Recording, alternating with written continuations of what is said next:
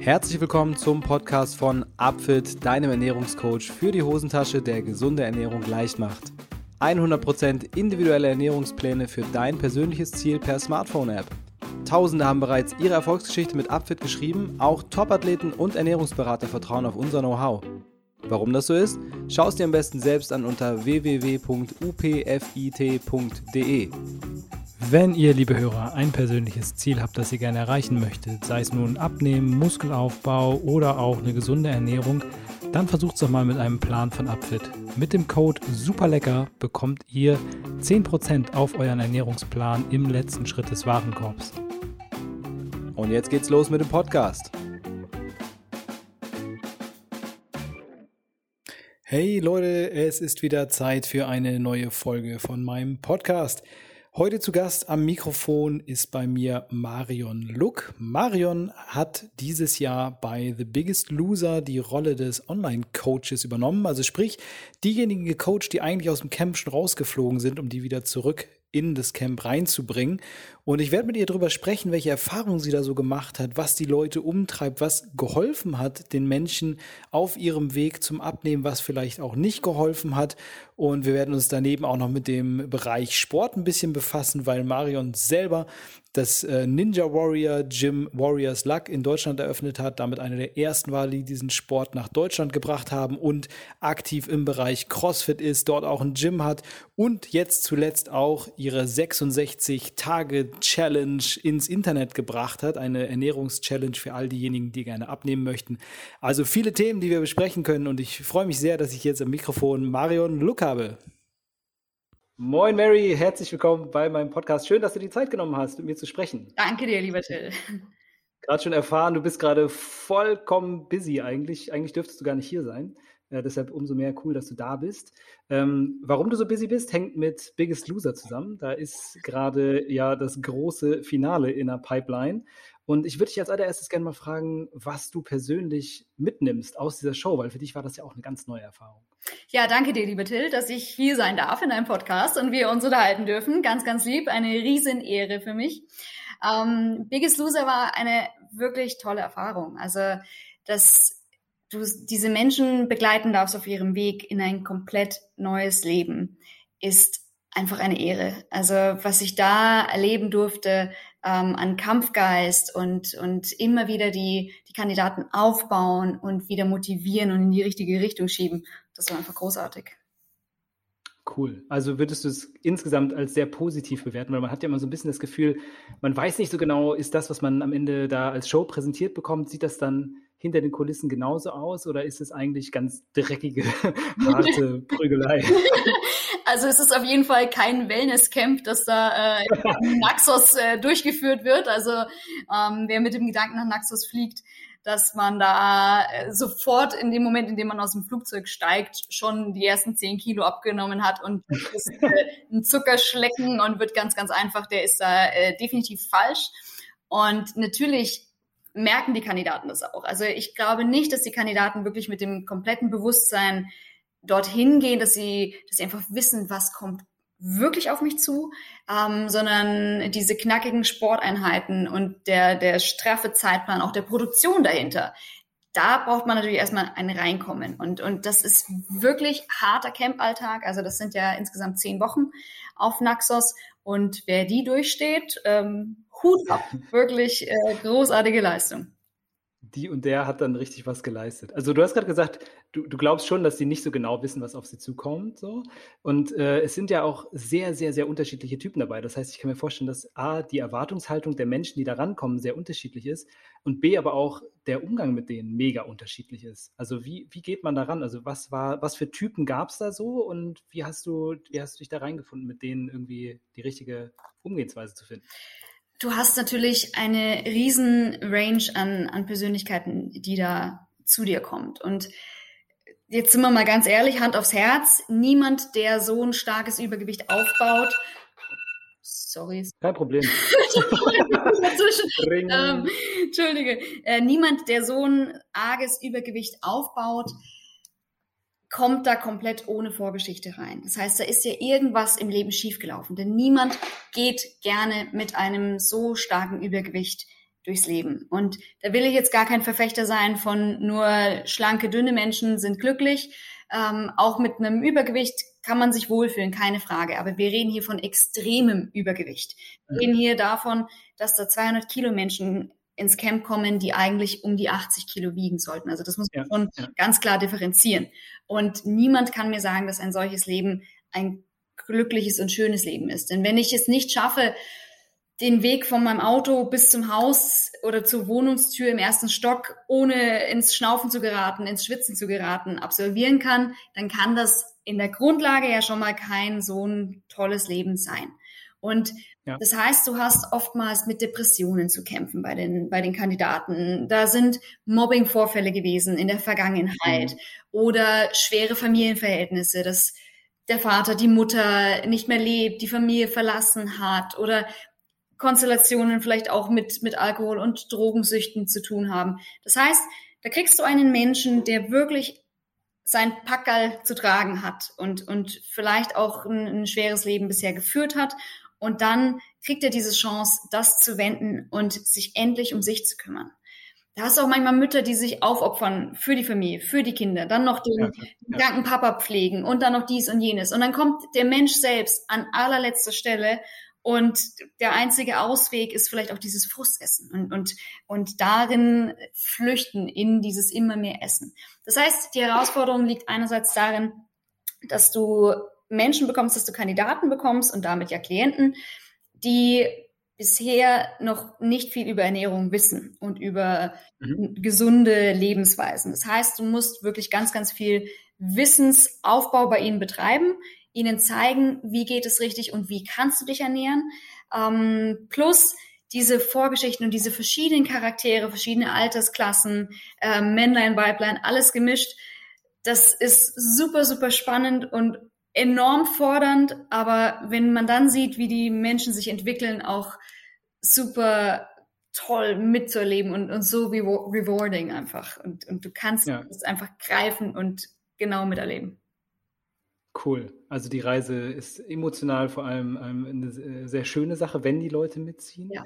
Du hast gerade angesprochen, Informationen spielen eine Rolle. Eine andere Sache ist äh, emotionales Essen offenbar. Ja. Bei, bei vielen Übergewichtigen habe ich schon sehr, sehr häufig gehört. Also ich habe auch die Aussage schon mal gehört, niemand wird adipös ohne ähm, emotionales Essen. Das ist äh, quasi äh, gar nicht möglich.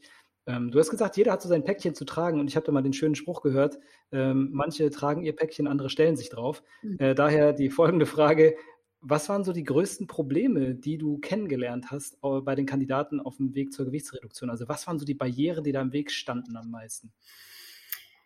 Ganz, ganz viel auch erstmal das Vertrauen in uns Coaches. Ähm, jeder, der ein Übergewicht aufbaut, ob das jetzt ein leichtes oder ein starkes ist, hat ja schon mal versucht, dieses Gewicht wieder loszuwerden, hat schon mal diese oder jene Diät probiert, diesen oder jenen Trend verfolgt und ist dann ja aber offensichtlich daran gescheitert. Und dann erstmal dieses Vertrauen wieder aufzubauen und zu sagen, okay, du bist jetzt mein Coach und du wirst schon wissen, was du da tust und, und was du mir sagst. Darauf vertraue ich und den Weg gehe ich mit. Diesen, dieses Vertrauen aufzubauen, ist, ist ja wirklich ähm, somit das Schwierige, denn oftmals haben diese Menschen in ihrem Leben nicht so viele Vertrauenspersonen. Ja, das, mhm. das wieder der Schwank zurück zu den, zu den Vorgeschichten, zu den familiären oftmals auch oder Freundeskreis. Ja, fehlende soziale Unterstützung insgesamt. Ganz auch. Ne? genau. Und das ist mal, das ist mal der Hauptpunkt. Wenn man das so ein bisschen geknackt hat, dann geht's schon viel in die richtige Richtung, denn dann vertrauen sie zumindest diesem einen Menschen, den sie Coach nennen und gehen die Reise mit. Ähm, dann, ja, was, was, was spielt da noch mit rein? Dieses Selbstbild, das die Leute von sich selber haben dieses nicht nur das Vertrauen in den Coach, sondern auch in sich selbst. Ich kann mhm. das nicht. Ich bin eben so. Das war schon immer so. Diese diese Gewohnheiten und diese schlechten alten Muster, die musst du erstmal durchbrechen und ihnen zeigen in jedem Workout und jeden Tag, den sie gut durchhalten. Hey, du kannst das. Das Ganze ja, ja. ist natürlich auch ein Marathon. Ja, also diese, dieses Gewicht hat sich ja über Monate, über Jahre, über Jahrzehnte teilweise aufgebaut und das ist morgen dann nicht weg. Und und sich selbst die Zeit geben und, und dem Körper auch die Zeit geben zu reagieren und auch wirklich dieses Gewicht wieder loszuwerden, ist da wirklich die Herausforderung. Und, und da, da waren immer wieder ähm, nicht Konflikte da, aber das war immer wieder die Schwierigkeit, sie zurückzusinnen mhm. auf das, was sie schon geleistet haben. Hey, schau mal, so hast du angefangen und hier bist du jetzt schon. Natürlich ja, bist du ja. noch nicht am Ende deiner Reise, aber guck die kleinen Zwischenerfolge an, freu dich an denen und zieh daraus so viel Kraft, wie du kannst, weil gestern Morgen Workout hast du mir auch gezeigt, dass du es kannst, also kannst du es heute auch. Und immer wieder pushen und wieder aufbauen und einfach ihnen ein neues Selbstbild von sich zeigen. Und wenn dann mhm. die erste Kandidatin erzählt, dass sie Klamotten shoppen war und, und ein neues Kleidchen gefunden hat. Und, und äh, ihr, ihr Mann sagt, Mensch, also viel darfst du aber nicht mehr abnehmen, sonst lasse ich die nicht aus dem Haus. ähm, und wie die dann strahlen und so ein ganz neues Selbstbewusstsein entwickeln, ja. das ist ganz, ganz toll. Also eine, eine Kandidatin, das hat mich erschüttert, hat mir gesagt, ähm, gerade selber auch als Frau hat es mich erschüttert, weil sie sagt, mhm. als dicke Frau bist du nichts wert. Und wow. die Männer gehen an dich heran oder in einer Dating, ähm, in einer Dating-Situation und, und denken einfach, dass du ja keine Ansprüche hast oder, oder dass du ja mhm. froh sein musst, dass du jemanden abkriegst. Das ist jetzt sehr überspitzt dargestellt, aber tatsächlich äh, ist das die Realität, dass, dass den Mädels mhm. auch das unheimlich zu schaffen macht, dass sie dass sie das Gefühl haben, nicht viel wert zu sein und, und dann, ja. ähm, dann ihre Ansprüche auch entsprechend herunterfahren und dann sagen, ich hätte gerne einen Mann, der keine Vorstrafen hat, der einen Führerschein hat und ein Auto und einen Job. Wo ich sage, Mädels, das, das kann doch nicht euer Anspruch an, an euren Partner ja. sein. Also da muss doch was dabei sein, wie ihr könnt euch auf Augenhöhe unterhalten, ihr habt die gleichen Vorstellungen vom Leben und, und ja. es ist ein positiver, guter Mensch aus, aus einer schönen Familie, die, die mit unterstützt. Ähm, und wenn das so runter reduziert wird, es wäre mal schön, einen zu haben, der einen Job hat, ein Auto und Führerschein und nicht schon mal im Knast war. Puh, das hat mich wahnsinnig erschüttert. Und wenn du dann. Ja, kann ich voll verstehen, ja. Wenn du diese Frauen oder natürlich die Männer auch ähm, dann auf dem Weg begleitest und, und einfach siehst, dass sie sich selbst mehr zutrauen und wieder mhm. merken, wie viel sie eigentlich wert sind und dieses, dieses Was bin ich wert Gefühl ganz anders entwickeln. Äh, das ist hervorragend und da kommen mir jedes Mal die Tränen, wenn ich sowas miterleben darf. Kann ich voll verstehen. Also das, das sind so zwei Aspekte, so Selbstwertgefühl und das andere ist ja Selbstwirksamkeit, ja. die offenbar bei, bei, bei den Menschen dann erstmal grundsätzlich im, im Keller sind, auch durch diese Rolle, die ihnen natürlich zugeschrieben wird von der Gesellschaft. Ne? Also das ja. ist schon krass. Also da muss man erstmal äh, viel Aufbauarbeit leisten, damit ja. diese Menschen überhaupt zu Dranbleibern werden können. Ne? Weil das ist ja am Ende das Wichtigste, dass die Leute wirklich auch dranbleiben und konstant bleiben. Ähm, und es gibt eben einfach auch in der Gesellschaft so viele Vorurteile. Und ich denke, da sind wir alle nicht frei von. Also ähm, da müssen wir uns selber auch immer mal an die eigene Nase packen und, und überlegen, haben wir da jetzt gerade äh, ein Vorurteil gehabt gegenüber einer übergewichtigen Person? Ähm, und ich versuche mich dann eben einfach immer gerne in meine Kandidaten reinzuversetzen, mit denen das Gespräch zu suchen. Und wenn du dann drei, vier Sätze über deren Leben hörst, dann hast du einen solchen Respekt vor diesen Leuten, dass die es überhaupt mhm. bis hierhin geschafft haben, dass sie das mitgemacht haben, was die für Verluste erlebt haben und für Sorgen und Ängste. Und dann, ja, ist es irgendwo auch nur natürlich, dass, dass man dann äh, an anderer Stelle die Stärke und die Kraft nicht mehr hat. Und die Kraft ja, geben wir ihnen ja. wieder und schicken sie auf einen tollen Weg in ein neues Leben. Hast du denn, es gibt ja, es gibt ja auch dieses Vorurteil, ähm, dass, dass übergewichtige Menschen grundsätzlich auch äh, zu faul sind. Das ist ja ein Vorurteil, mit dem die häufig zu kämpfen haben.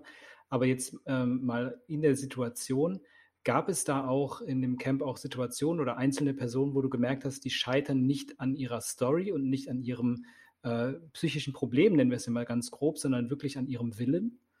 Natürlich. Also du hast bei schlanken Personen doch genauso die, die, die diesen Drive in sich haben und immer was erleben wollen und immer mehr wollen und, und das Leben komplett auskosten wollen und auch die, die einfach arbeiten gehen, um 17 Uhr Feierabend machen und dann auch, ich gehe noch einkaufen, kochen und ab auf die Couch. Das hast du ja in jeder Körperform. Das heißt, das hast du natürlich auch unter den Übergewichtigen, hast du ja auch verschiedene Persönlichkeiten. Und natürlich gibt es da auch Kandidaten, die mit ordentlich Heimweh zu kämpfen hatten. Und dann lieber, ja, fast nicht aufgeben, aber sich nicht gar so arg anstrengen, weil dann kann man ja über die Waage ausscheiden und dann ist man ja wieder zu Hause in den gemütlichen alten Mustern und, und kann so ein bisschen wieder die, die Ruhe zu Hause genießen.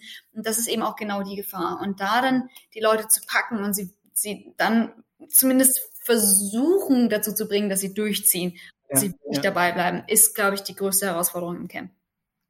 Okay, krass. Also die, das ist ja grundsätzlich so, dass Veränderung ist ja immer ein Stressor. Das äh, ist ja ein ganz äh, normales Grundprinzip, aber das scheint dann auch ein ganz wichtiger Faktor zu sein, eben diese, diese Veränderung irgendwo in ein positives Licht zu rücken. Ja.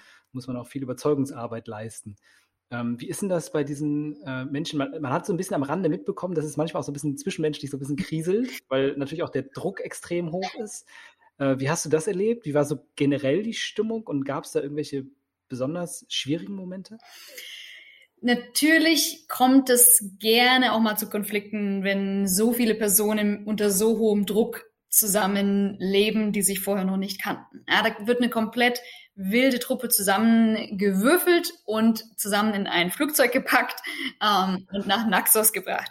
Und dass es da dann auch mal kriselt zwischen den, den, ähm, den Kandidaten und zu ja nicht wirklich Reibereien, aber einfach Unstimmigkeiten führt, ist eigentlich klar. Die Kandidaten müssen unfassbar schnell, unfassbar viel abnehmen. Das ist nun mal eine Show, bei der es darum geht. Das heißt, da ist ein ganz anderer Druck drauf, als wenn ich jetzt mit meinen normalen Klienten arbeite. Da sage ich, mhm. wenn die ein Kilo in der Woche abnehmen, ist es großartig. Anderthalb, zwei Kilo, Bombe, du bist auf einem tollen Weg. Wenn du in der Show von The Biggest Loser zwei Kilo in der Woche abnimmst, bist du definitiv unter der gelben Linie, weil deine Hauptaufgabe ist es ja, dort abzunehmen. Und das ist ein Job für zehn Wochen. Ne? Ganz genau. Und dann, dann wird von vier Stunden Sport am Tag gesteigert bis auf neun und dann kommen die Kandidaten ähm, auf wilde Ideen, am Wiegetag nichts zu trinken, damit äh, dehydriert und und und.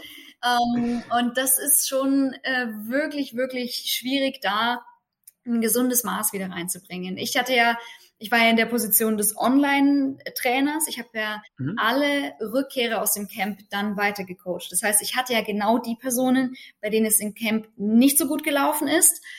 Und dann durfte ich sie weiter trainieren und ja, ein bisschen auf Spur bringen, würde ich jetzt auch mal sagen, weg von diesem harten Camp-Alltag, wo es wirklich nur darum ging, ähm, dem Sport nachzugehen und äh, möglichst gut und aber auch wenig zu essen ähm, und möglichst viel abzunehmen. Und dann mussten sie auf einmal zurück in ihren Alltag und trotzdem dranbleiben. Und das war so die, die große Herausforderung. Wie, ja. wie kriegst du sie da dann ähm, auf einen guten Weg? Und natürlich auch, wie gehst du mit den Reibereien untereinander dann um? Denn bei mir waren sie ja auch wieder ein Team und eigentlich zwar ein Team, aber trotzdem Konkurrenten. Und äh, zwischen zwei von meinen Kandidaten hat es ja dann auch wirklich ordentlich gekracht und geknallt. Ähm, ich habe die äh, Kandidaten dann ja wieder zurück ins Camp gebracht, meine besten vier. Und da gab es schon ordentlich Streit, ähm, weil es vielleicht einfach auch zu viel ist in einer solchen Lage, wo ich äh, mein komplettes Leben ändern muss innerhalb kürzester Zeit und mhm. Stress bin und ständig Kameras mitlaufen und diese anstrengenden Drehtage stattfinden, ähm, dann muss ich auch noch mit anderen Persönlichkeiten klarkommen, die mir total gegen die Spur gehen. Das ist schon wirklich nicht ohne. Und äh, das hatte ich dann bei mir war es ein bisschen leichter, weil meine Kandidaten ihre Abnehmenzeit oder ihre Abnehmreise zu Hause weiter durchgeführt haben ja. und nicht mehr diesen ständigen Kontakt hatten. Wir haben uns ein bis zweimal die Woche zu Drehtagen getroffen aber der mhm. Rest lief über Videocalls und sie waren grundsätzlich bei sich zu Hause, in ihrer Familie, in ihrem Umfeld und kamen dann für unsere Drehs wieder zusammen. Und da war es ein bisschen, ein bisschen entspannter. Ja, aber also das ist natürlich auch krass, weil das damit rechnet bestimmt keiner, der sich für, für dieses Format bewirbt im Vorfeld, dass man da auf jemanden treffen könnte, auf eine andere Person, die einem möglicherweise total auf den Keks geht. Und das ist ja ein ja. massiver Stressor auch. Ne? Also das, äh, Natürlich. Äh, und da kommt es halt immer darauf an, wie bist du auch vorher mit Konflikten umgegangen und mit Konfrontationen. Ja, Wenn du schon immer jemand warst, der schnell in die Luft geht und ich muss jetzt aber meinen Willen haben und ich finde dich doof und das sage ich jetzt auch, dann wirst du das im Camp auch nicht anders machen. Wenn du grundsätzlich ein Typ bist, der Konflikten eher aus dem Weg geht oder sagt, ach Mensch, ne, wir müssen ja nur zehn Wochen miteinander können maximal und wir müssen ja hier nicht beste Freunde werden. Ich finde dich doof, aber ich gehe jetzt einfach einen anderen Weg und ich gehe jetzt ins Fitnessstudio oder ich gehe joggen oder so fernab von dir, dann wirst du das im Camp auch gut durchführen können. Also es ist natürlich immer so die mhm. Frage, wie, wie gehst du an die Sache ran und schaffst du es, dich auf die Sache selbst zu besinnen. Und, und da kommen natürlich auch die Coaches mit ins Spiel, dass, dass Ramin und Petra, meine, meine Coach-Kollegen äh, aus dem Camp, dann wirklich ihre Schäfchen auch immer wieder auf die Seite nehmen und, und sie ja zurück in den Fokus richten. Was ist ja. gerade wichtig? Es ist wichtig, dein Leben zu verändern und nicht mit Person XY Best Friends zu werden. Ja, stimmt ja auch. Ne? Ramin hat mir das ja auch mal erzählt im Interview, dass da viel, viel, viel psychologische Arbeit notwendig ist, äh, gerade Backstage auch. Ähm, ich würde zu dem Punkt nochmal zurückkommen, weil das war mir gar nicht so klar, wie das, wie das vom Ablauf her ist, mhm. auch zeitlich gesehen. Würdest du das jetzt im Nachhinein als Vorteil vielleicht sogar sehen, dass, dass die Menschen, die quasi bei dir waren, dass die im Alltag erproben konnten, wie das weiterlaufen kann? Weil im Endeffekt so eine, aus so einer Situation rausgerissen zu werden, nach Naxos zu kommen und da völligen Fokus zu haben, ist ja wie so ein, wie so ein, äh, ja, so ein Bootcamp, Urlaub, Knastaufenthalt, wie auch immer, irgendwas völlig ab vom Alltag.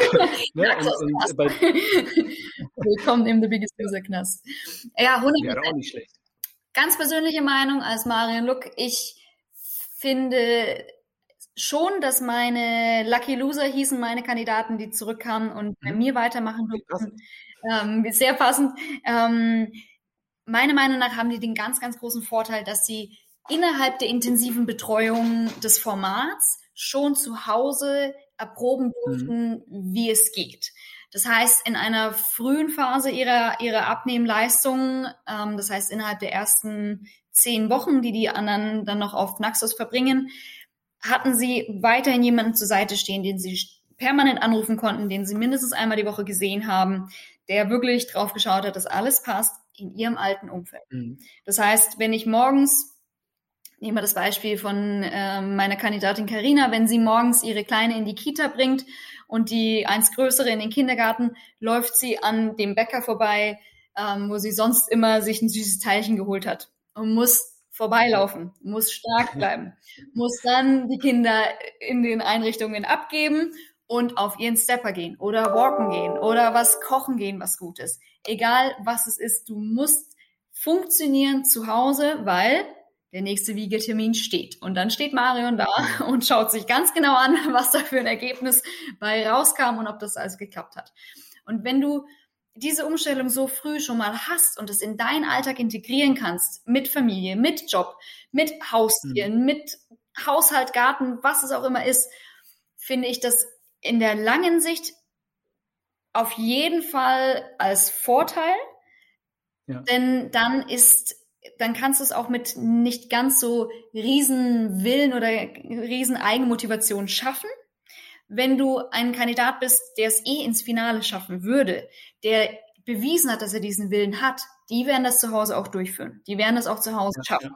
Aber wenn du so ein, ich sag mal, willenskrafttechnischer Mittelkandidat bist, wenn man das so sagen darf, ähm, und dann auf einmal aus dem Camp nach Hause kommst und auf dich alleine gestellt bist, weil du aus der Show mhm. raus bist, das Format ist für dich beendet und du musst noch einmal oder du darfst noch einmal im Finale deinen Auftritt haben, aber da schaut ja nicht, nicht jeder so ganz genau hin, was die Nicht-Finalisten gemacht haben, ähm, bist du wahrscheinlich eher versucht, wieder in deine alten Muster zurückzufallen.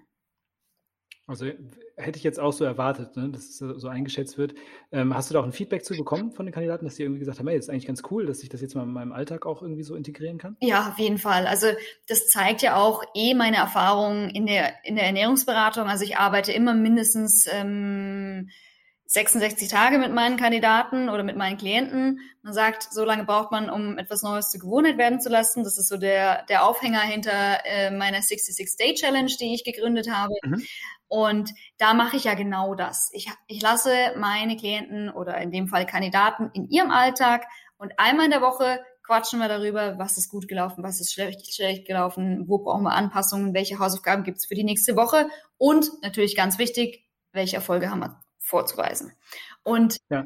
da haben auf jeden Fall auch ähm, meine Kandidaten, die dann zum Beispiel auch zurück ins Camp gegangen sind, mir auf jeden Fall wieder gespiegelt, dass sie dass sie einfach zu Hause wussten, wie es geht. Sie hatten die Ruhe, sie waren fernab der Kameras und konnten ihr System aufbauen und trotzdem ja tolle Erfolge feiern und konnten dann zurück im Camp das auch gut beibehalten und, und hatten mhm. eben auch ja, diesen, vielleicht den, den Wissensvorteil, weil ich eben wirklich, wirklich im Detail auf die Ernährung eingegangen bin und die bei mir im Fokus liegt, in meiner Arbeit, in meiner persönlichen. Ja, das ist natürlich super. Ja. Im Camp liegt deutlich mehr der Sport im Fokus. Ja, das hat mir Ramin auch so tatsächlich äh, damals berichtet, da war ich ein bisschen überrascht und dachte so, krass, weil äh, am Ende des Tages aus dem Sportbereich, wenn du da, wenn es da ums Gewicht machen geht, dann wird nicht über das Training geredet, da geht es nur um Ernährung. Ja. So bei, bei äh, Sportarten, wo die Gewicht, das Gewicht eine Rolle spielt. Genau. Und deshalb fand ich das irgendwie ganz spannend, dass so, dass das so in dem Camp selbst eigentlich gar nicht so ein Thema ist. Und das ist natürlich total schlau, das deinen Kandidaten noch mehr zu vermitteln, weil ja. das ein Gamechanger sein kann, total. Ne? 100 Prozent. Also natürlich wirst du immer über Sport viel erreichen, keine Frage. Das sehen wir seit 13 Staffeln bei The Biggest Loser. Ja, klar. Und, und dann halt einfach Verzicht, ne? Sport plus Verzicht ist ja dann ja, das, genau. das Grundrezept. Ja. Nur ist das auch wirklich nachhaltig und bleibt man dann dabei? Das ist immer das, wo ich persönlich meine Zweifel habe und deswegen ist in meiner Arbeit eben wirklich der Fokus 100% auf der Ernährung. Und, und wenn du die gut umsetzt und ein System für dich findest, dass du dein Leben lang beibehalten kannst, ja. dann wird dein Körper sich von ganz alleine in ein Gewicht reduzieren oder in ein Gewicht ähm, etablieren, das für dich passt und für deinen Körper. Und dann kannst du on top noch Training geben, um noch die Definitionen hinzuzufügen oder präventiv zu arbeiten, Rückenstärkung, Kniestärkung, was es eben ist, um das Gesamtbild oder das Gesamtkonstrukt neuer Körper auszubauen. Aber Fokus meiner Meinung nach echt auf die Ernährung. Ja, ja, würde ich dir auch 100% zustimmen. Und ich finde auch diesen Aspekt der Nachhaltigkeit unglaublich wichtig und das finde ich auch, äh, ich finde dieses Format spannend. Ich finde das mal ganz interessant, so das, das anzugucken, gucken, was passiert. Aber im Endeffekt denke ich mir so, die Lebensrealität von, von irgendwie den meisten Menschen in diesem Land sieht irgendwie anders aus. Wir haben tatsächlich zwei Drittel Übergewichtige, ein Viertel adipöse Menschen, die also allesamt, also ein Viertel von Deutschland könnte quasi in dieses Camp ja. fliegen, um bei dieser Show mitzumachen, wo man sich denkt, wow, das ist, das ist ganz schön, ganz schön krasse Zahl. Also was würdest du persönlich sagen, neben dem äh, Fokus auf Ernährungsbildung, den du jetzt selbst auch legst, sind so Ansatzpunkte, die du erlebt hast, wo man mit Prävention äh, ansetzen könnte, um das vielleicht zu verhindern? Vielleicht auch auf der Hintergrundgeschichte von den Menschen, die du kennengelernt hast. Ganz generell müsste so viel mehr Aufklärung im Ernährungsbereich stattfinden. Also wenn, wenn man sich anschaut, was so durch die Werbung ähm, geistert, ich sage meinen Klienten eigentlich immer ganz klar, iss oder trink nichts, wofür es eine Werbeanzeige gibt. Und dann bist du schon mal gut außen vor. Weil für, äh, gut, natürlich gibt's auch Werbung für Wasser, ob's Frankenbrot oder sonst was ist, um Gottes Willen, das gibt es. Aber äh, ein Glas Leitungswasser, ähm, ein Apfel, äh, Feta-Käse, Kartoffeln, Gemüse, dafür gibt's keine riesen, riesen Werbelobby. Ne? Ja? ja? Es gibt eine Werbelobby für alles, äh, in dem Zucker drinnen ist. Ähm, ob das oder Starbucks Kaffee-Varianten mit Caramel, Drizzle, Double, was weiß ich was, ähm, was da alles so mit drinnen ist. Und dann, dann kommt, dann gehst du eigentlich nur einen Kaffee trinken.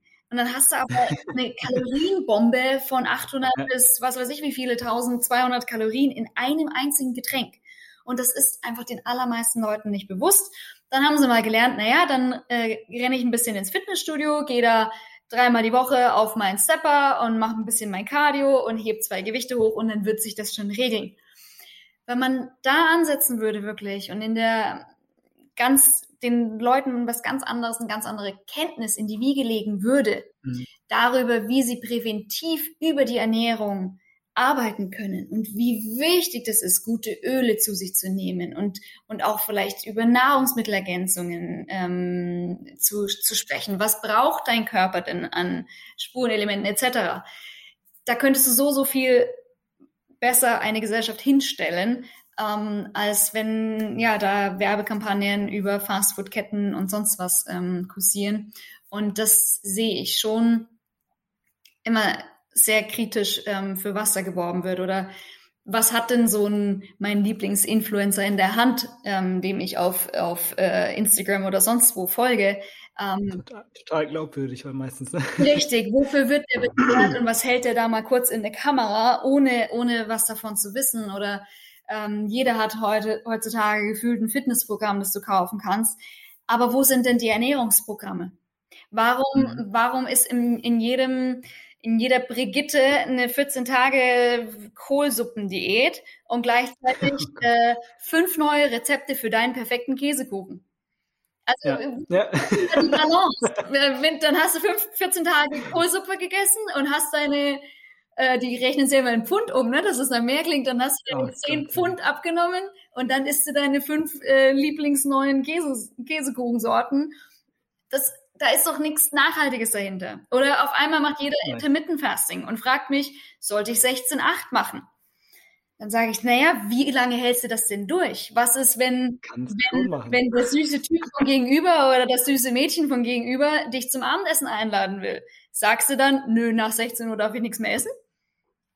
Nein, ja. dann, dann, wirst du natürlich mit dem Menschen essen gehen oder dann wirst du natürlich an dieser Familienfeier teilnehmen oder an dem Geschäftsessen, ja. kann ja auch ein geschäftlicher Termin sein.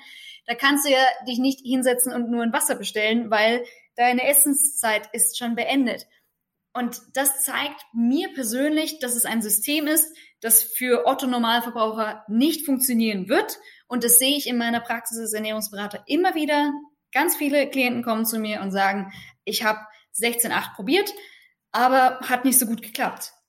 Ja, Natürlich. Zumal du auch in diesem Zeitfenster von acht Stunden gibt es Leute, die ballern sich dann dafür umso mehr rein, einfach weil sie wissen, ah, okay, hey, ich habe nicht mehr viel Zeit, ich muss noch schnell. Genau, richtig. Plus, du bleibst einfach nicht dabei. Es ist wieder kein ja. System, das du dein Leben lang beibehalten kannst. Das heißt, du wirst immer davon abweichen und damit einfach das Tor öffnen für Sünden und für Abweichungen und dann wieder für. Gewichtszunahme. Mhm. Ähm, denn wenn es ein System ist, bei dem du nicht bleiben kannst, dann wird es dir auch keinen nachhaltigen Erfolg bringen. Und ja. wenn du dreimal die Woche gegen dein eigenes System verstößt, weil du irgendwo unterwegs zum Essen eingeladen bist oder wie dem auch sei, dann ist es nicht gut. Und aber das kriegen die Leute dann mit. Ähm, jetzt macht jeder 16,8 und Intermittent Fasting ist das ganz tolle Neue. Aber wo sind dann die nachhaltigen und, und ganzheitlichen ja. Erfolge davon? Ja, also äh, absolute Zustimmung von meiner Seite. Ich, ich kann auch dieses Wort Diät einfach nicht mehr hören. Also Richtig. das ist, das ist ganz schlimm. Es geht einfach ja. darum, eine, tatsächlich eine Ernährungsform zu finden, die man durchhalten kann. Und wenn man schon davon von irgendwie abnehmen spricht, dann doch bitte von Ernährungsumstellung. Ja. Diät ist einfach, ist über, das Wort ist drüber. Ja, und ich kriege so viele Anfragen, hey, kannst du mir einen Ernährungsplan schreiben? Ähm, was kostet ein Ernährungsplan bei dir? Kannst du uns Rezepte Nein. schicken? Und ich könnte damit, mit Verlaub, sehr, sehr viel Geld verdienen. ja, Einfach ein paar Standardernährungspläne äh, rausschießen, die sind leicht berechnet. Hier macht das viel Spaß. Äh, gib mir meine Einmalzahlung. Aber ja. ich stehe einfach nicht dahinter. Und, und das ist, das ist mein, mein, mein Riesenmanko oder wo ich, wo ich einfach, ich kann nur Dinge durchführen, wo ich auch dahinter stehe. Und was bringt es mir, wenn ich einmalig etwas verdiene und dann aber dieser Mensch sich den Ernährungsplan durchliest, eine Woche lang dranbleibt, sich freut, weil ein Kilo, zwei Kilo, drei Kilo äh, sind runter. Gerade der Anfangserfolg ist ja immer ein großer und ein schneller. Ja, ja. Ja, und dann weiß man aber nicht weiter. Und ähm, darf ich denn dann jetzt eigentlich Linsennudeln essen? Weil Nudeln sind eigentlich gestrichen, aber Linsen sind erlaubt. Was ist denn mit Linsennudeln? Hm.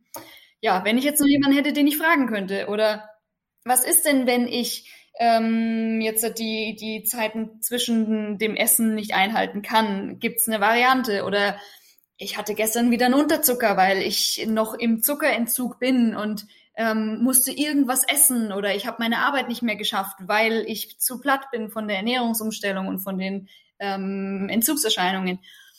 Und dann hören die Menschen damit wieder auf und lassen es sein. Und dann wäre die Quintessenz daraus, dass ich einen Menschen habe, der unzufrieden ist, der weiterhin mit Übergewicht zu kämpfen hat ähm, und der nur eine Einmalzahlung losgeworden ist. Und deswegen habe ja. ich mich da wirklich auch ähm, gerade jetzt äh, im Lauf des letzten Jahres 100% dagegen entschieden, sowas nochmal zu machen.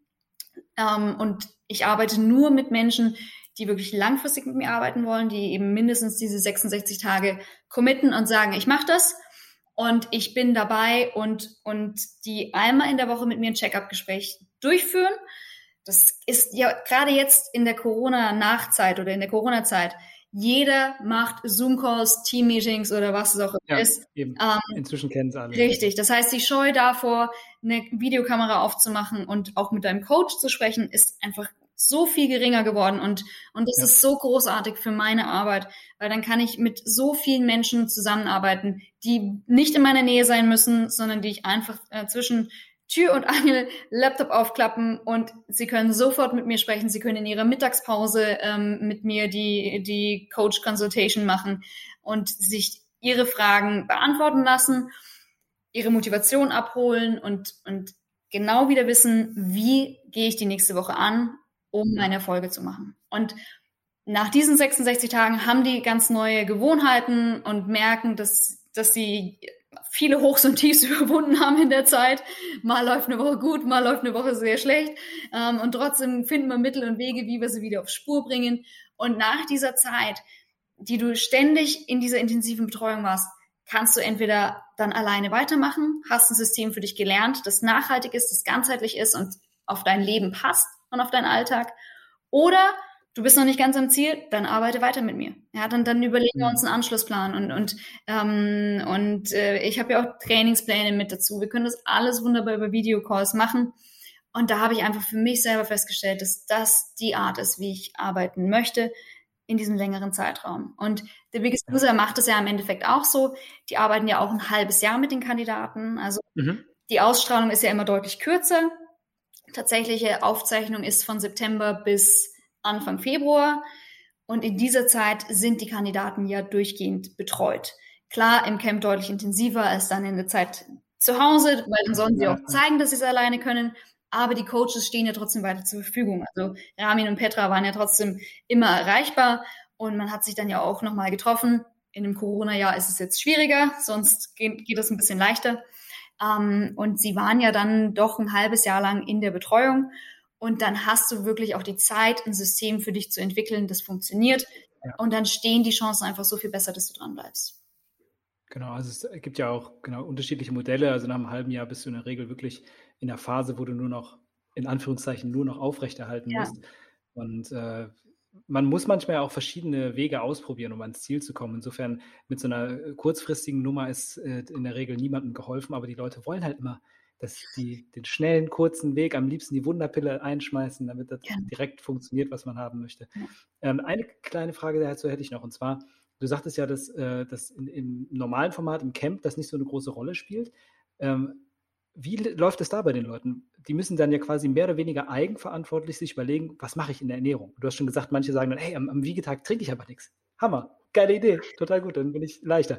Hast du da irgendwelche völlig verrückten Sachen erlebt oder wie, wie gehen die Leute daran? Also tatsächlich äh, war ich ja nur äh, kurz im Camp. Ähm, es hätte, mhm. äh, es hätten auch noch ein weiterer Drehtag äh, sein sollen, der dann Corona bedingt aber nicht realisierbar war weil ich so ein bisschen der, der verseuchte Eindringling war.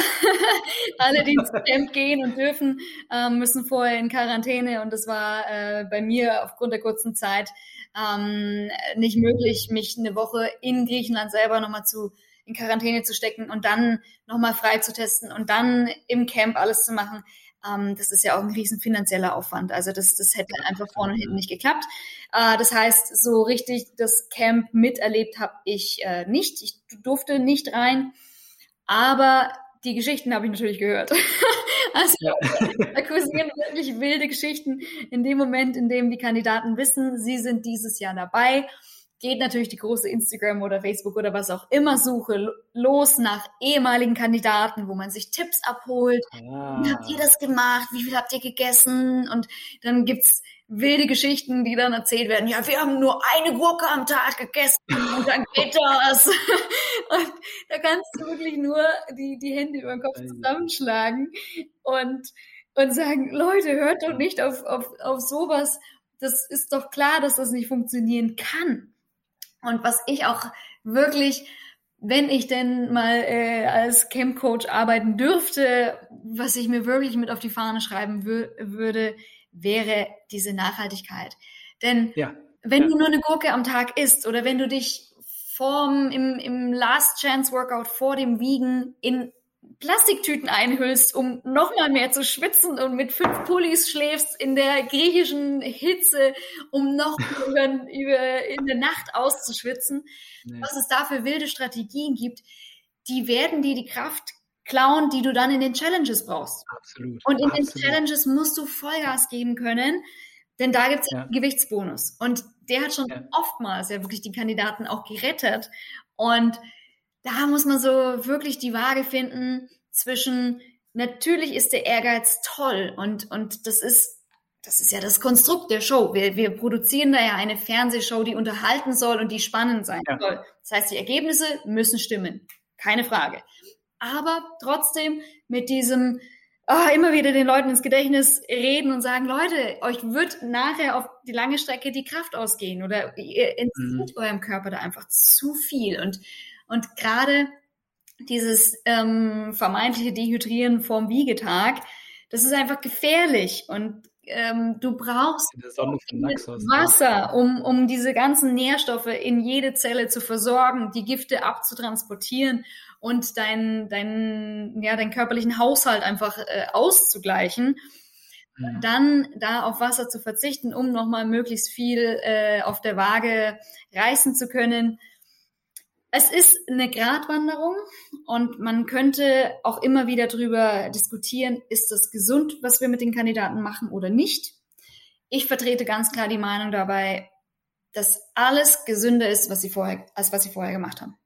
Mhm. Denn wenn ich in frühen Jahren an meinem Übergewicht sterbe und Kinder hinterlasse, äh, Ehefrauen, Ehemänner oder sonst wen, ähm, nicht mehr unterstützen kann, weil es körperlich nicht möglich ist oder egal wie, dann ist das auf jeden Fall ungesünder. Und Definitiv. klar ist da erstmal der Charakter von einer, von einer Crash-Diät und einer richtigen, auch für den Körper ein Schockzustand. Und da ist es dann natürlich Aufgabe der Coaches ähm, und auch des, des Camp-Arztes, der die Ernährungsberatung vor Ort macht, mhm. da ein gesundes Maß reinzubringen und trotzdem sie immer wieder auf den Boden der Tatsachen zu bringen und ihnen beizubringen, dass es um ihren Körper geht, dass es nicht von heute auf morgen geht, dass es nicht über Nacht geht und dass man einfach von diesen wilden Praktiken äh, Abstand halten sollte ja, ja, ja. und sich ja der Nachhaltigkeit verschreiben sollte. Ah, krass. Auf jeden Fall, äh, das mit den Folie einwickeln, das habe ich so auch noch nicht gehört. Ich fand das schon verrückt, als bei mir mein äh, Kunde angekommen ist mit so einer, mit so einer, so einer Anzugsauna beim Training ja. und sagte so, er würde jetzt gerne in dieser äh, Saunaanzug irgendwie trainieren, wo ich sagte, ey, nee, auf gar keinen Fall. Bist du verrückt? ja, genau, ja. Das ist ein Hitzeschlag irgendwie oder was das nicht, ey. Naja, aber auf jeden Fall schon interessant zu sehen. Die Leute wollen halt immer das Schnelle und es mhm. äh, ist gut, dass dann auch dagegen gearbeitet wird. Aber du hast schon angesprochen, ganz am Anfang sagtest du, das Sportpensum ist für die Leute äh, am Anfang ziemlich heftig. Das äh, geht bei vier Stunden dann plus äh, noch weiter. Und die Challenges sind ja auch echt nicht ohne. Mhm. Und das würde mich mal tatsächlich interessieren, wie würdest du als auch Fitnessexpertin eben das Fitnesslevel einschätzen, was die Top-Kandidaten dann am Ende erreichen? Wie kann man das einordnen? Sind die dann schon richtig auf dem Level von sportlich richtig stark oder ist es doch immer noch so, dass man sagen muss, okay, äh, ja, ist noch Luft nach oben. Wir sind brutal fit am Ende. Also die, ja. unsere Finalkandidaten, aber auch die anderen, die sind wirklich, wirklich fit, wenn die, wenn die zurückkommen aus dem Camp und dann auch noch weiter kämpfen. Fit auf einem Cardio-Level. Also die, die Ausdauer ist top. Also da, ja, da können wir uns alle eine Scheibe dann eigentlich von abschneiden, was die Herrschaften da an, an Sport leisten. Was natürlich ähm, sehr wenig gemacht wird, ist Kraftsport oder, oder Muskelaufbau, weil Muskeln sind natürlich schwer und das ist für die Wiegensituation nicht gut. Das heißt, ja, ja. eigentlich vor allem ähm, im Camp in allen Workouts darum, möglichst viel Fett abzubauen, aber wenig Muskeln aufzubauen. Das heißt, kardiomäßig sind die sehr, sehr fit und sehr stark und dann geht's danach darum, wirklich in diesem neuen Körper dann auch ein paar Muskeln wieder aufzubauen und den neu zu stärken, ein neues Gleichgewichtsgefühl auf, ähm, aufzubauen. Weil wenn du auf einmal 80 Kilo abgenommen hast, dann hast du ja ganz anderen Schwerpunkt. Und, und äh, ne, dann musst du ja natürlich diesen, diesen Körper wieder neu kennenlernen ähm, und dem ein bisschen Kraft einverleiben und nicht nur äh, locker mal deine 10 Kilometer joggen gehen können oder du kannst halt drei Stunden auf dem Stepper durch durchsteppen oder auf, auf dem Laufband oder auf dem Radl ähm, in die Pedale treten. Das, da sind die Kandidaten ganz, ganz stark, die zurückkommen. Mhm. Ähm, Kraftaufbau oder Muskelaufbau ist ein bisschen ähm, weniger im Fokus. Ja, interessant, weil ich finde das deshalb spannend, weil der Ansatz ist ja bei, gerade bei Menschen, die jetzt sage ich mal, kein starkes Übergewicht haben, sondern eher wirklich in die Körperformung rein wollen, vielleicht noch ein paar Kilos runter wollen, da bist du ja in der Regel, erreichst du mit, mit Cardio-Training nicht mehr so furchtbar viel, sondern da ist es auch so, dass die Menschen häufig an Umfang verlieren, während sie gleichzeitig an Muskulatur und Kraft aufbauen. Ja. Und äh, da ist natürlich dann irgendwo, muss man dann irgendwann diesen Switch finden, ne? zwischen, zwischen diesem einfach nur Kalorien runterballern ohne Ende, um wirklich Gewicht zu verlieren und dann irgendwann äh, diesen, diesen Moment finden. Ähm, ja. In der Nachbetreuung jetzt, hast du da ein, zwei Kandidaten, wo du, wo du gemerkt hast, okay, die, die konntest du da noch in die Richtung bewegen oder ist es noch nicht so weit? Also ähm, die sind natürlich jetzt, jetzt alle nach Aufzeichnung des Finales zurück in ihrem Alltag. Und dann fällt so diese erste Anspannung ab. Die Show ist rum. Es werden keine weiteren Aufzeichnungen stattfinden. Und dann beginnt diese Phase, wo man dann wirklich für sich selber einen schönen Rhythmus findet, vielleicht auch einfach mal eine Woche lang neune Grade sein lässt und, und sich ein bisschen erholt von, von diesen äh, Aufzeichnungen. Das ist ja auch alles sehr, sehr spannend. Wer gewinnt dann tatsächlich? Ja. Ähm, Mache ich einen guten Auftritt in der Show? da gibt's ja dann auch kurze Interviewmomente, wo du auf den Punkt das Richtige sagen musst. Habe ich jetzt Und die wirst ja auch dargestellt. Richtig, habe ich was Blödes gesagt? Hat mein Kleid gut gesessen? Hat mein Anzug gut gesessen? Und das ist wirklich ähm, sehr stressig für die Kandidaten. Also das, das habe ich auch mhm. gemerkt an dem Aufzeichnungstag. Da lagen überall die, die Nerven blank, weil das ihre Chance ist, der Welt da draußen zu, zu zeigen, du hast nie an mich geglaubt, du hast mich dick genannt, du hast über mich gelästert, ich habe es euch allen bewiesen, schaut mich an.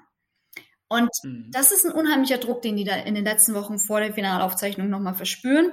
Und wenn der dann abgefallen ist, dann geht es wirklich darum, ein System zu finden, das nachhaltig ist. Und dann ist es ganz unterschiedlich. Manche Kandidaten sind dann in der Phase, wo sie schon genug Gewicht abgenommen haben und dann ein bisschen in den Muskelaufbau einsteigen können um einfach ein schönes Pensum zu finden, weil jedes Kilo Muskeln, das sie aufbauen, verbrennt ja dann auch wieder mehr. Das heißt, die, die Grundverbrennung steigt ja durch mehr Muskeln. Und das hatte man vorher noch ein bisschen, ein bisschen vernachlässigt und kann dann angegangen werden. Und andere Kandidaten haben echt auch noch mal gut was an Gewicht erstmal abzunehmen. Da reden wir noch gar mhm. nicht über Muskelaufbau, sondern da fahren wir weiterhin die Schiene, erstmal viel, viel Ausdauersport und viele Kalorien verbrennen und wirklich ins Defizit gehen. Ja, okay. Cool. Aber interessantes äh, Insight auch nochmal.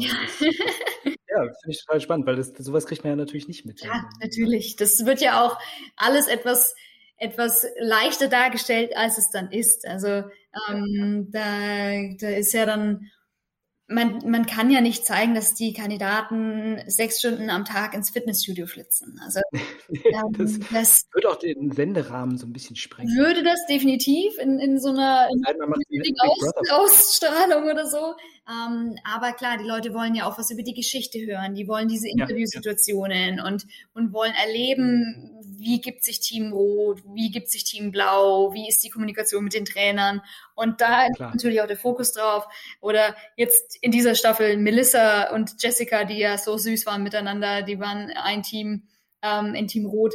Melissa hatte in jeder Challenge musste sie irgendwas werfen und ja, und das war so schön und so witzig anzuschauen, äh, wie sie oh, immer wieder eingeblendet wurde, äh, dass die Arme immer in diesen, in diesen Werf-Challenges so, so liebenswert versagt hat. Und, und sowas wird dann natürlich gerne gezeigt. Und, und ja, natürlich. Ich kann Gott sei Dank selber auch gut drüber lachen. Also sonst würde ich das jetzt hier an der Stelle auch nicht mit Namensnennung erwähnen. Äh, sie weiß da um ihre Schwäche und, und, und äh, ist da wirklich eine fröhliche Person, die da drüber steht. Und sowas wird natürlich dann gerne gezeigt. Und ja. dann kommt der Anschein rüber, natürlich, man macht ein bisschen Sport, man sieht, dass sie auf ihrem Aerometer sitzen und was tun. Dann wird mal gesund gegessen, dann gibt's Challenges und dann gibt's ein Wiegen. Und dazwischen, ja, man sieht auch immer mal wieder Bilder, wo die Kandidaten ins Meer gehen und ein bisschen schwimmen. Aber tatsächlich haben die da einen Fulltime-Job. Also da ist wirklich deren mhm. volle Aufgabe ist abnehmen und Fokus darauf. Gewicht verlieren. Ja. Ja, sehr schön. Also für jeden da draußen, der sich gedacht hat, ach, ich mache da mal mit, das geht ganz einfach. Ja, ja. Genau. Macht es. Macht gerne. Wir freuen uns auf. es ist harte Arbeit, aber es ist es 100% wert. Wir haben ja auch schon mal beide äh, sportlich vor der Kamera mhm. gestanden ähm, und haben auch beide schon äh, teilweise mal gnadenlos versagt. Insofern können wir uns ja gut in die, Kandidaten hineinversetzen. Also wir kennen es von Ninja Warrior ursprünglich. Okay. Ähm, und du hast ja als äh, eine der ersten ein, ein Ninja Gym äh, in Deutschland eröffnet, hast die Sportart damit richtig gepusht und mhm. auch äh, die, ein Buch darüber geschrieben. Mhm. Kann ich alles übrigens in Shownotes verlinken, für die Leute, die das interessiert. Und äh, du hast auch ein CrossFit-Gym. Das sind so beides so Sportarten, Ninja Warrior, CrossFit, so beides aus den USA, sehr trendy, alles so Sportarten im Wachstum. Und es geht ja offenbar auch ganz wichtig darum, Menschen in viel mehr in Bewegung zu bekommen. Was würdest du Menschen raten, die Interesse haben, mit sowas anzufangen? Braucht man da schon ein gewisses sportliches Niveau? Wie würdest du damit umgehen? Oder was würdest du sagen, wie kann man das aufziehen? Dein Buch kaufen. erstmal das Buch kaufen, richtig. Das Trainingsbuch, das erstmal durchlesen ähm, und dann äh, die ganze Sache angehen. Ganz generell wenn du Lust auf Bewegung hast und wenn du Spaß hast an neuen Dingen, bist du in beiden Sportarten gut aufgehoben. Ich denke, dann bist du eigentlich in jeder Sportart gut aufgehoben. Ich sag's immer wieder zu allen Besuchern, die in, in meine Ninja-Halle vor allem kommen, die dann fragen, ja, was macht man jetzt hier? Und, und die, die Personen stehen dann zum Beispiel unter einer Hangelstrecke. Da ist eine Stange hinter der nächsten. Das kenne ich noch aus Kinderzeiten von jedem Spielplatz. Auf jedem Trimmdichtpfad okay. gibt's eine Hangelstrecke ja, dann werde ich doch da von A nach B hangeln müssen, wahrscheinlich.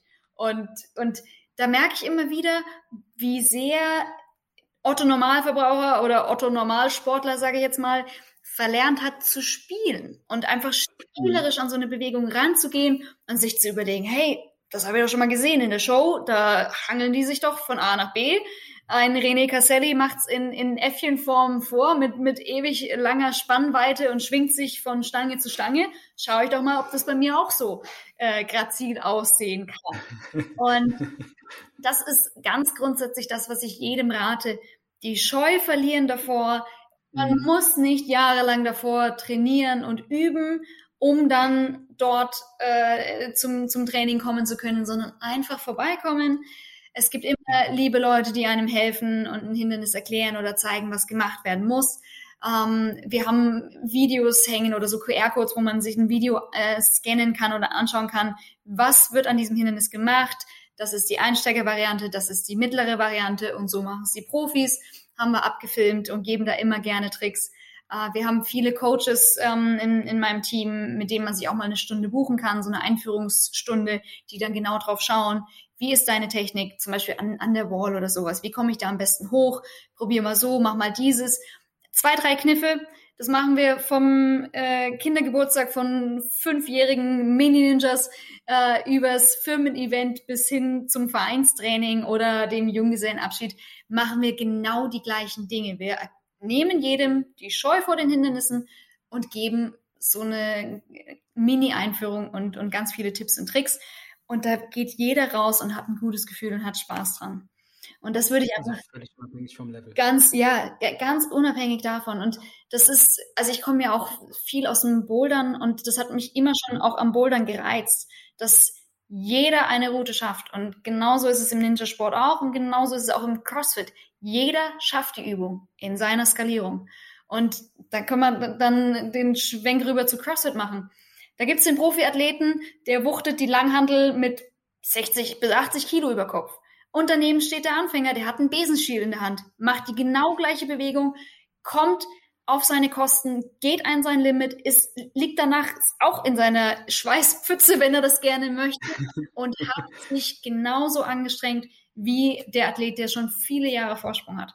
Und das finde ich gerade im CrossFit ist auch das, das, dieses tolle, dieses Gemeinschaftsgefühl, dass ja der FSV Erlangen oder so, ich weiß nicht, ob es den, den Sportverein gibt, neben äh, dem äh, FC Bayern München trainiert. Und alle ja, sind ja. zusammen in einer Gruppe. Und das, finde ich, kannst du vom Bouldern über Ninja, über CrossFit sagen, dass jeder dort etwas kann und jeder, der sich diese erste Scheu ähm, selber nehmen lässt und den ja. Schritt über die Schwelle macht und den Schritt in die Studios rein macht, wird dafür belohnt werden mit ganz, ganz vielen tollen neuen Erfahrungen, äh, mit einem tollen neuen Körpergefühl und wird sich wirklich immer weiter verbessern. Super. Also sehr integrative Communities bei diesen Sportarten und äh, für jeden was dabei. Kann also auf jeden Fall eine ganz wichtige Rolle spielen, dabei mehr Menschen in Bewegung zu bekommen, weil es ja auch einfach unglaublich viel Spaß macht. Das kommt ja noch hinzu zu der ganzen genau. Sache. Ähm, ich würde da gerade mal den Thesentest anschließen. Ja, gerne. Kurz. Und zwar ist das ja so ein Thema, das, das ich gerade auch als äh, äh Sportwissenschaftler, äh, ich habe diese ganze, ganze Phase mitbekommen, wie so CrossFit nach Deutschland gekommen mhm. ist. Und da gibt es unfassbar viele Hater auch, die, die auf, auf CrossFit immer gerne rumhacken. Ähm, und eins, was man sehr, sehr häufig hört, ist eben, CrossFit ist viel zu gefährlich, da verletzt man sich nur. So, das, die machen, die machen, die legen überhaupt keinen Wert auf die Übungsausführung. Da wird nur irgendwie durchgeballert. Hauptsache, man ist am Ende total platt und äh, äh, die machen dann Gewichtheberübungen und können das eigentlich gar nicht und so weiter. Wie stehst du dazu? Ja, und die Mädels haben einen riesen dicken Bizeps, größer als der von äh, Schwarzenegger und, und riesen Oberschenkel. Und wenn ich einmal im CrossFit war, sehe ich auch so aus. Ähm, ja, stimmt, aber äh, ja, genau. Also du machst ja auch CrossFit, da kann man das. Ja, also ich, ich bin. Also dein Bizeps ist schon wirklich äh, enorm groß. Also, also viel größer eigentlich als der von Arnie. Ähm, mittlerweile, ähm, gut, jetzt habe ich im Lockdown ein bisschen weniger trainiert. Das, jetzt ist es wieder ein bisschen kleiner. Aber Nein, also ich, ähm, ich verstehe tatsächlich diese, diese These und ich verstehe auch den Ursprung oder ich kann mir erklären, wo das herkommt. Ähm, mhm. Die CrossFit-Trainerausbildung ist ja auch ein bisschen verschrien als das teuerste T-Shirt der Welt. Man, man, äh, man hat äh, einen äh, Wochenendkurs über zwei Tage, der kostet 1000 Dollar. Und danach ähm, bist du, wenn du die Prüfung bestehst, äh, CrossFit Level 1 Coach und darfst damit CrossFit-Stunden abhalten und kriegst ein T-Shirt. das heißt, ähm, im Endeffekt, der, der Inhalt ist definitiv ein sehr, sehr guter. Ich bin ein Riesenfan von CrossFit, weil es ein funktionaler Sport ist. Jeder Squat ist ein Aufstehen vom Stuhl.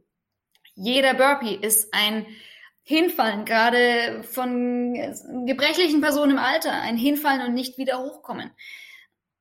Im Burpee üben wir das.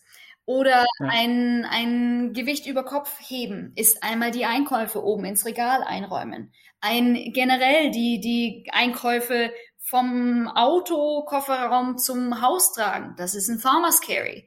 Ähm, einmal Gewichte vom Boden stehend hochheben, einfach nur hochheben. Da hast du schon einen Deadlift.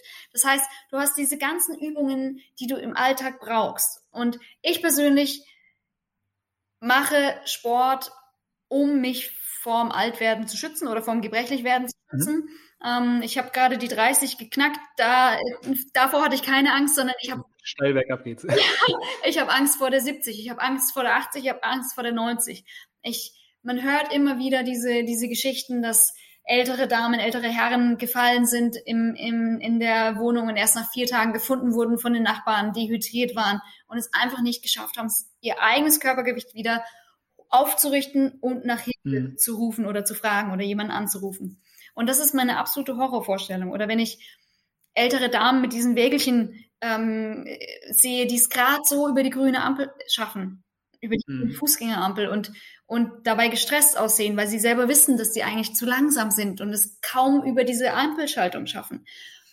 Das ist einfach genau das, warum ich Sport mache, um dem vorzubeugen mhm. und da präventiv ranzugehen und einfach wirklich immer an meine eigene Fitness ähm, ranzugehen. Und deswegen ja, verstehe ich, ähm, die, die, wo diese Thesen herkommen können, dass CrossFit gefährlich ist und man sich dabei nur verletzt, weil die Ausbildung zum CrossFit-Coach tatsächlich eine sehr kurze ist und eine sehr knappe. Du legst den Tausender auf den Tisch, kriegst dein T-Shirt, bestehst den Test und darfst dich CrossFit Coach nennen. Und dann gibt es natürlich Personen, die daraus Profit schlagen eine CrossFit-Box eröffnen. Ja. Du hast sehr hohe ähm, Mitgliedsbeiträge. Das ist verlockend für einige in der Branche, da einfach nur die Mitgliedsbeiträge mitzunehmen und, und nicht arg auf die Ausführung ähm, der Übungen zu achten. Mhm. Ich arbeite deswegen sehr, sehr gerne mit Coaches zusammen in meiner CrossFit-Box, die wirklich einen sportwissenschaftlichen Hintergrund haben, die andere Trainerlizenzen haben, nicht aus dem CrossFit-Bereich, die da wirklich über, über diese Weiterbildungen verfügen, die gewährleisten, dass das Training in meiner CrossFit-Box sicher vonstatten geht. Und ja. sagen immer, immer, immer Ausführung vor Gewicht. Das heißt, wenn dein Rücken nicht mehr gerade ist im Deadlift, werde ich dir das Gewicht von der Langhantel unternehmen. Und das ist für manche Athleten schwierig oder man muss dann erst zu denen durchdringen, ja, weil jeder möchte natürlich viel Gewicht heben können und hey, der hat aber mehr drauf und äh, nee, als allererstes steht die korrekte Ausführung deiner Übung und wenn man in eine CrossFit-Box kommt, sollte man sich das auch wirklich genau anschauen. Und viele bieten ja genau, wie wir es auch machen, Probemonate an oder Probetraining mhm. oder so Tage der offenen Box oder wie auch immer du es nennen möchtest. Und dann wirklich darauf achten, wer ist da vorne? Ist das nur jemand, der die, das CrossFit einmal eins runterbeten kann? Das können wir alle, das ist nicht schwer. Ähm, und, und wir lieben alle diesen Sport, weil er, weil er kaum vergleichbar ist mit was anderem. Du hast diese eine Stunde, in der gibst du alles und liegst danach miteinander auf dem Boden und, und weißt nicht mal mehr, wie du selber heißt. dann hast du einfach diese hohe Intensität und immer wieder andere Übungen. Also es ist jede, jedes Workout ist ein anderes und das ist so toll. Und können die nur das abliefern oder schauen die wirklich drauf, wie bewege ich mich? Korrigiert da jemand, dass mein Knie zu weit nach außen geht, dass ich mich zu sehr nach vorne lehne oder dass mein Rücken gerade äh, äh krumm ist oder, oder äh, wird darauf geschaut und wird das auch korrigiert?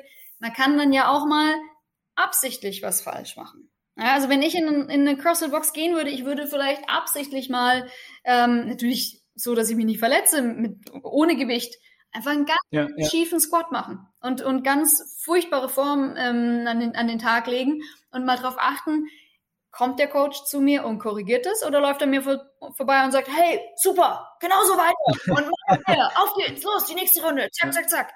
Und das ist eben genau das, glaube ich, oder dieser, dieser schmale Grad, ähm, den, den man als CrossFit-Box leisten muss, um mhm. nicht über einen Kamm geschert zu werden. Denn okay. auf unseren allen... Das heißt eigentlich, ja. Hm? Auf unseren allen Bannern steht CrossFit, aber das heißt ja nicht, dass da auch gutes CrossFit drin ist. Und ja, ja. da gibt es natürlich sicherlich immer ein paar Ausreißer, die, die sich nicht so gut um, um die Athleten kümmern oder nicht so dahinter sind, dass, dass einfach die Verletzungsprävention stattfindet. Und dann kann es leicht zu solchen Thesen kommen, ist gefährlich und da verletzt man sich nur und da kriegst du dann auch dazu einen riesen Bizeps, ähm, ein riesen breites als Mädchen, was keiner will. Ähm, kennen alle Männer, die das hören, sofort im CrossFit. Genau, richtig. Für die Männer, wo kann ich mich anmelden? Ich nehme den Unlimited. Verletzten und Bizeps. Vertrag, bitte. ähm, und die Mädels laufen und so fort. Nein, es ist ähm, wirklich, ich, ich stehe 100% hinter CrossFit. Ich mag den Sport und ich mag es aber auch, mich in diesem Sport weiterzubilden und auch noch alle anderen Lizenzen dazu ähm, zu, zu haben und zu machen, um wirklich zu gewährleisten, dass meine Athleten aus diesen hochintensiven Workouts gesund rausgehen, sich yep. nicht verletzen und genauso wie wir Coaches den Spaß dran haben und ihre sportlichen Leistungen verbessern können.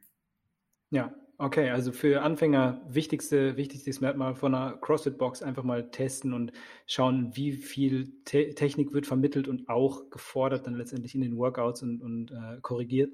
Und in der Regel gibt es ja heutzutage schon fast überall mindestens eins in der Nähe, sodass man auch da Vergleiche ziehen kann im mhm. Zweifel. Und das sollte man dann vielleicht einfach mal machen. Ja, und jeder wünscht sich auch was anderes von einem Coach. Also ich, ich zum Beispiel, das ist ganz blöd, das Beispiel, aber persönlich bin ich kein Mensch oder ich, ich, ich tue mich schwer, mich von einer Frau coachen zu lassen. Das ist mein, mein persönliches Ding. Ich, ich weiß nicht, wo, warum, aber ich habe äh, schon immer ähm, männliche Coaches ähm, bevorzugt. Also mein, mein persönlicher Athletiktrainer, mein, mein, mein Personal Coach, mit dem ich arbeite, ist auch ein Mann. Ähm, und da fühle ich mich äh, besser, ich, ich gebe da mehr Gas, das weiß ich. Ähm, ich trainiere unheimlich gerne mit meinen Mädels und wir machen viel Quatsch zwischendrin und, und äh, das ist immer sehr, sehr witzig. Aber wenn ich wirklich auf Leistung gehen möchte, dann bevorzuge ich persönlich männliche Trainer. Es ist aber, kann auch genau das Gegenteil der Fall sein. Ähm, ja, ja, ja. Ich habe jetzt auch ähm, zum Beispiel meinen einen ähm, Biggest Loser-Kandidaten, der Mocker, der sagte, er wäre eigentlich gerne in das Team von Ramin gekommen, ist dann äh, zu Petra ins Team gekommen und hatte sich gedacht, na ja, jetzt wirst du von einer Frau gecoacht und, und war davon absolut überzeugt und, und äh, hat sich dann total cool. gefreut, dass dann der Anschlusscoach, ähm, nämlich ich, auch eine Frau war und, und war super happy damit, von einer Frau gecoacht zu werden. Und das ist ja ganz generell dieses ja, die, die, da gibt es einfach viele verschiedene Möglichkeiten, was kann Training bereitstellen und wie möchte ich gecoacht werden. Bin ich eine Person, die gerne angebrüllt wird und dann erst Höchstleistungen gibt oder mag ich lieber einen ruhigeren Umgangston? Und genauso sollte man sich auch sein Fitnessstudio, seine CrossFit-Box, seine Ninja-Gym, seine Boulderhalle, wie auch immer aussuchen. Ja, also das, es ist nicht alles gleich und es, jeder, jeder ist ein Mensch, jeder coacht anders, jeder nimmt auch anders auf. Und insofern nach dem ersten Versuch, da die Flinte ins Korn zu werfen, ist keine gute Option. Lieber mal drei, vier Sachen, fünf Sachen ausprobieren. Sobald wir dann wieder dürfen und unsere lieben Leute wieder in die Gyms reinlassen dürfen, endlich. Yes, yes, yes, yes, yes. Das kommt hoffentlich bald. Hoffentlich. Ähm, ja, zum Abschluss, weil äh, die Frage danach, welche grundsätzlichen Skills man so beherrschen soll, die hast du ja eben quasi schon mal abgedeckt, als du sagtest, ey, für mich sind alle Bewegungen, äh, die man so beim, beim CrossFit macht, so typische Alltagsbewegungen.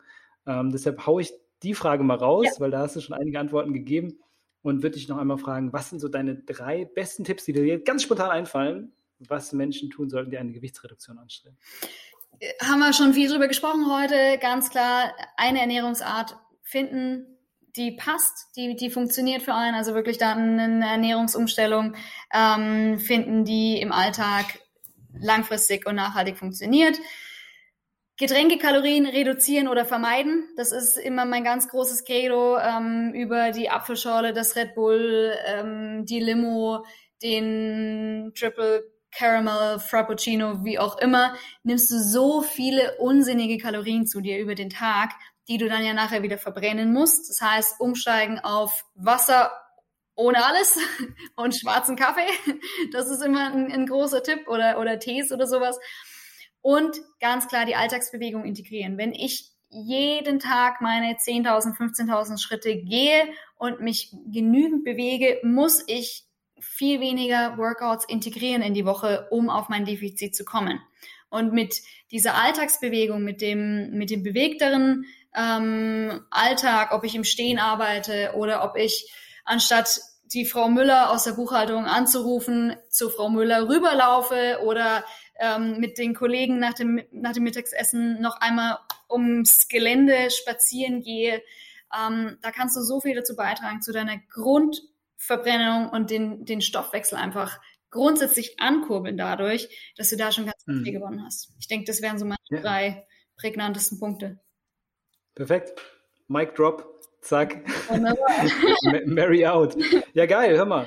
Wir haben es, ey. Richtig geil, richtig äh, gute Tipps auch zum Schluss nochmal, weil ich finde es immer geil, so am Ende ein kleines bisschen äh, Mitnahmebotschaft genau. für diejenigen, die jetzt sich hier angetriggert fühlen. Macht das einfach mal. Diese drei Punkte, versucht die umzusetzen. Genau. Zack, zack. Und dann läuft, die, läuft der Hase. Und dem, dem Schweinehund, dem Inneren in den Arsch treten. Ja, genau. Ganz genau. Das ist auch direkt Bewegung. oh, kräftiger Tritt. Sauber, dann wünsche ich dir heute noch bei deinem äh, sehr äh, vielfältigen Tag, den du noch vor dir hast, äh, alles Gute. Drück die Daumen, dass alles glatt läuft. So, und freue mich sehr, dass du mein Gast gewesen bist. Und danke dir für deine ehrlichen und äh, tiefgründigen Antworten. Ja, sehr, sehr gerne. Es hat unheimlich viel Spaß gemacht, mich mit dir zu unterhalten. Und ich äh, bin wirklich gespannt, was der eine oder andere daraus ziehen kann. Ja, cool. So machen wir das. Hau rein. Bis dann. Jo, das war's auch schon wieder für heute, ihr Lieben. Vielen Dank fürs Zuhören. Wer hätte gedacht, dass es so tough ist, in diesem The Biggest Loser Camp zu sein und dass das den Menschen auch so unglaublich viel abverlangt, ist natürlich eine krasse Situation und vielleicht ist es dann doch der bessere Weg, sich einfach selbst einen Plan zu machen oder sich vielleicht der 66-Tage-Challenge von Marion anzuschließen, um die Ernährung ein bisschen umzustellen und mehr Bewegung ins Leben zu bekommen und dann einfach einen etwas langsameren, kleinschrittigeren Weg dahin zu finden, wo man dann initial auch wirklich hin möchte und sich auch mal Gedanken darüber zu machen, wer bin ich eigentlich, was möchte ich eigentlich und so weiter und so fort. Jo, hat mir sehr, sehr viel Spaß gemacht, heute mit Mary zu quatschen und es ist ja immer schön, so interdisziplinäre Menschen im Podcast zu haben, die aus verschiedenen äh, Blickwinkeln eine Thematik betrachten. Weitere Infos zu meinem Gast findest du natürlich wie immer unter upfit.de slash podcast in den Show Notes zur aktuellen Folge. Wenn dir diese Folge gefallen hat und du mich gerne unterstützen möchtest, dann tust du das am besten, indem du meinen Podcast abonnierst. Natürlich kannst du auch gerne einzelne Folgen liken und teilen mit anderen Leuten, von denen du glaubst, dass sie sie unbedingt hören sollten. Und du kannst upfit.de auf Instagram folgen für motivierenden Content zum Thema Ernährung und Fitness. Wenn du ein bisschen Feedback für mich hast, dann schick das am besten an podcast.upfit.de. Und falls du bereits Upfit-Kunde bist, dann schau doch mal in unserer Facebook-Gruppe vorbei. Da können sich Mitglieder untereinander austauschen und gegenseitig motivieren und Tipps geben für ihre eigenen Ernährungsziele. Ich hoffe, wir hören uns nächste Woche wieder zu meinem nächsten Podcast. Wir werden ein kleines Special aufbauen zum Thema CBD. Eventuell kommt es nächste Woche, vielleicht auch erst die Woche danach. Ansonsten haben wir noch das Thema emotionales Essen in der Pipeline. Es wird auf jeden Fall spannend, also bleibt schön dran und abonniert den Kanal. Haut rein!